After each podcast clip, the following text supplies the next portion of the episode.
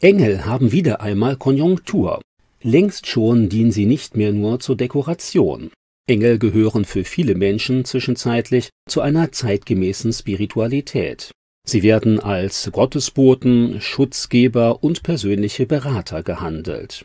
Für manche Menschen haben Engel eine geradezu gottähnliche Funktion. Auch christliche Prediger zeigen sich zunehmend begeistert von Engeln und versuchen mit ihnen in Verbindung zu treten. Die in der Bibel beschriebenen Engel haben allerdings nur wenig mit denen zu tun, deren Kontakt und Hilfe beispielsweise Reinhard Hörtler bewirbt.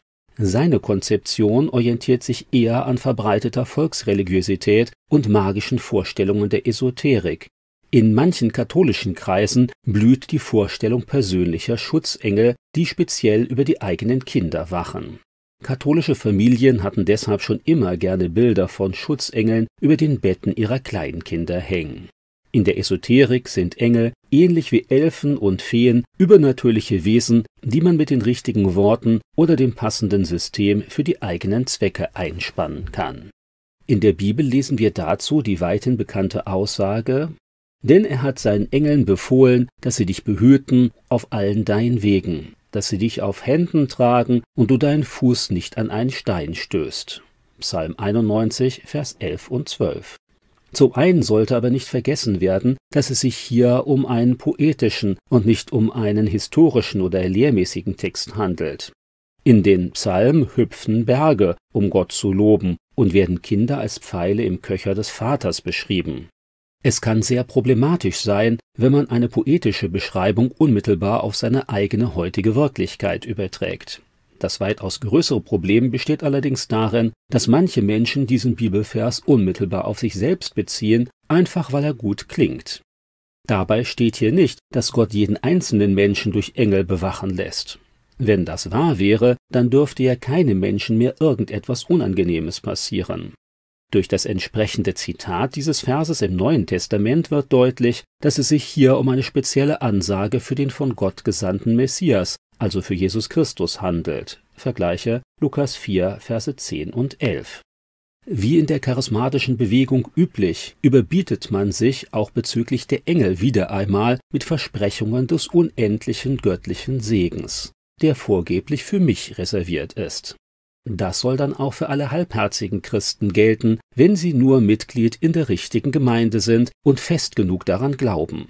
Alle biblischen Mahnungen, Warnungen und Ankündigungen von zukünftigem Leiden übersieht man leichtfertig und konzentriert sich nur auf die Bibelverse, die Positives versprechen. Dabei spielt es kaum mehr eine Rolle, ob sich diese Zusagen überhaupt an jeden heute lebenden Christen wenden oder nicht. Im Grunde geht es auch nicht so sehr darum, Gottes Aussagen besser zu verstehen und auf das eigene Leben anzuwenden. Stattdessen will man Gott für die eigenen Ziele und das selbstentworfene glückliche Leben einspannen. Engel sind in der Bibel Boten Gottes. Auf die gesamte Weltgeschichte und das Leben aller Menschen bezogen, erscheinen Engel höchst selten. Niemand, auch nicht der größte Glaubensheld der Bibel, hat einen dauerhaften Kontakt zu Engeln. Den meisten in der Bibel beschriebenen Menschen sind nie in ihrem ganzen Leben Engel erschienen. Oft treten Engel im Wort Gottes reichlich unspektakulär auf, ohne dass man sie bemerkt oder als solche erkennt.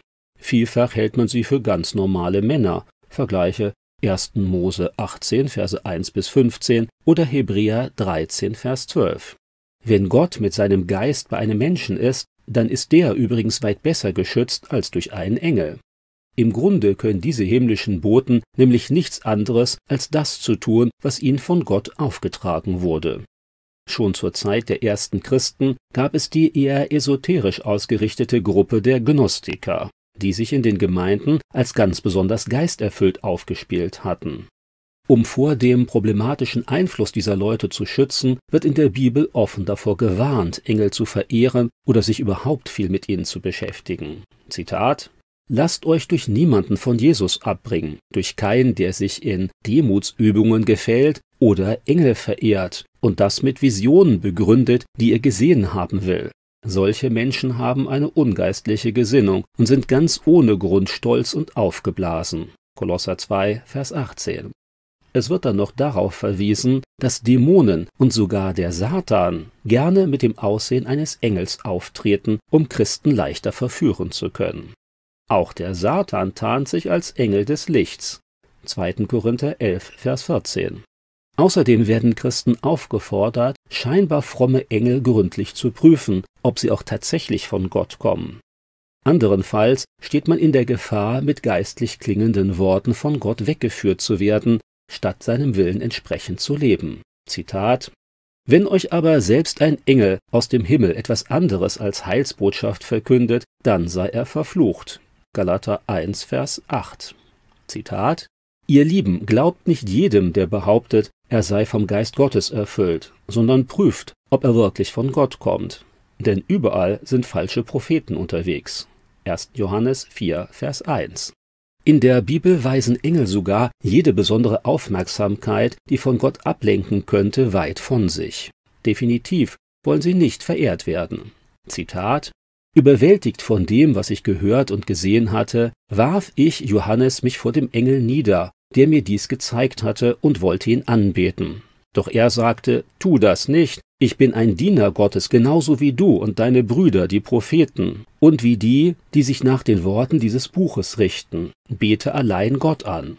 Offenbarung 22, Vers 8 und 9. Irgendwie ist die Engelbegeisterung esoterisch orientierter Christen wie Reinhard Hirtler auch in anderer Hinsicht irritierend.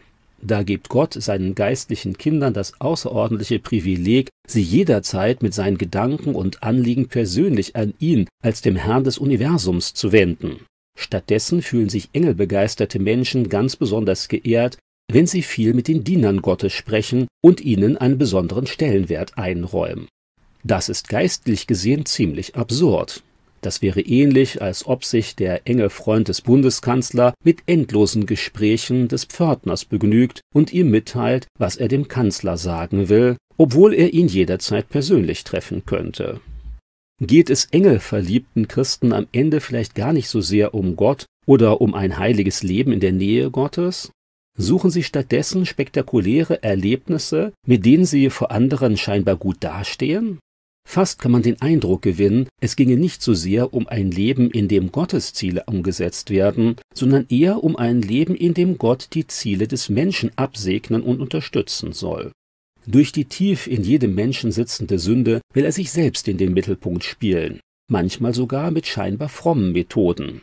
Den meisten Menschen widerstrebt es deutlich, sich Gott unterzuordnen oder zu akzeptieren, dass er für sie nur ein ganz normales Leben vorgesehen haben könnte, möglicherweise sogar eines mit viel Leiden, wie zur Zeit der meisten Propheten und Apostel.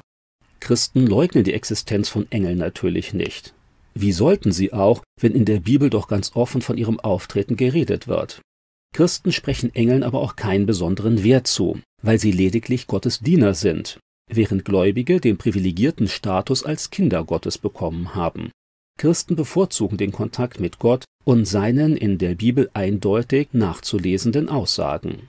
Sie wenden sich nicht, wie von Reinhard Hirtler empfohlen, an vorgebliche Engel.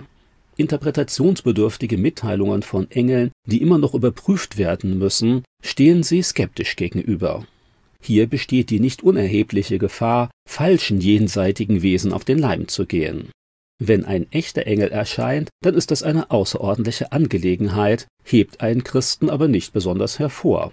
Am zuverlässigsten und besten ist immer noch die Verbindung zu Gott selbst durch Jesus Christus. Auch Schutz und Bewahrung kann Gott deutlich besser garantieren als ein ihm unterstellter Engel.